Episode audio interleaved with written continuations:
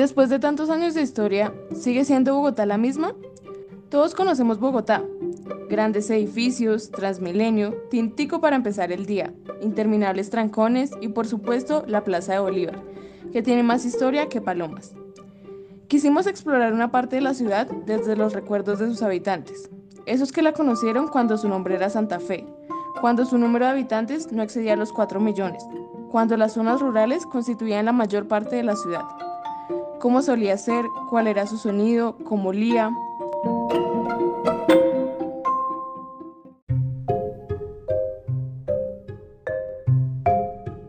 Nos encaminamos a la Plaza de Bolívar en busca de historias un sábado 19 de marzo del 2022 a eso del mediodía. El cielo estaba nublado, como siempre.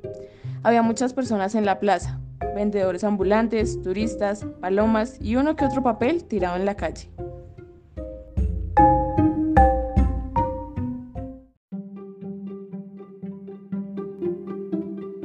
Pocos minutos escuchamos la melodía de una canción, de esas que uno escucha y además de darle ganas de ponerse a bailar, lo transporta a diciembre y sus alegrías, incluyendo el olor a natilla y buñuelos. Estamos en esos recuerdos decembrinos cuando nos encontramos a don José, o como le gusta que le digan, el chaparrón parte de la séptima, quien se encontraba bailando El milagro se ha hecho del exitoso cantante colombiano Lucho Yepes, justo al lado del Museo de la Independencia. Don José estaba bailando la canción junto a su fiel compañera, una perrita de raza criolla llamada Florinda. Nos acercamos a él y nos recibió con gran sonrisa con la que nos empezó a contar su historia.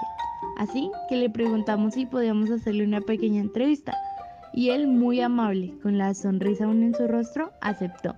Con mucho entusiasmo empezó a responder nuestras preguntas a manera de historia, como quien se siente orgulloso de que le pregunten sobre su vida. Esto no era, era el Hotel Imperial. Yo venía el día sábado y me quedaba hasta el otro día, ¿no? Porque yo trabajaba el día lunes en, eh, carpintería en Mosú, aquí en Mosú, en el barrio Mosú. Pero el día sábado, esto era el cerrado más bonito, con jardines así, callecitas, calletas de jardines. Y lo cerraban a las 12 de la noche, eran las fuentes. Yo venía, me quedaba en el segundo piso, valía dos pesos. Ahí valía dos pesos. Abajo valía tres. Así. Yo me quedaba porque, por mirar las fuentes. Venían y cerraban y a las 5 abrían y salía el tranvía. Durante toda la charla, don José no paraba de defender a la naturaleza, pero sobre todo a los animales, ya que para él tiene más valores humanos un animal un hombre.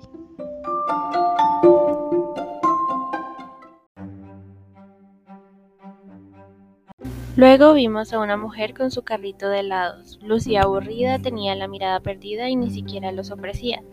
Me acerqué y le pregunté si le podíamos hacer una corta entrevista. Ella, dubitativa, nos dejó saber que no sabía sobre muchas cosas. No parecía querer hacerla. Aún así, indecisa aceptó. Su nombre es Arelia. Ha vivido en Bogotá por alrededor de 50 años. Nació en Socotá, Boyacá pero se mudó a la capital cuando tenía 16 años. Ella, como muchos otros, dijo que el peor recuerdo que tenía de la Plaza de Bolívar fue cuando el M-19 se tomó el Palacio de Justicia en 1985.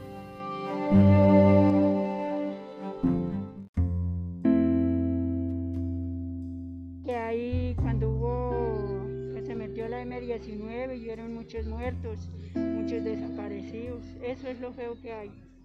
Si bien Arelia no presenció los terribles acontecimientos en vivo y en directo, es un hecho que como colombiana también la marcó. Estaba yo ese día estaba en la casa, no salí ese día a trabajar, gracias a Dios.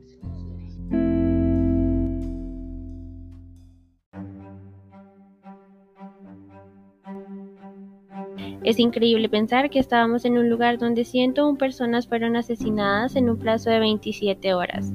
Mucha sangre había rodado por esas calles, no obstante, el único rastro de esta quedó en la memoria de los colombianos.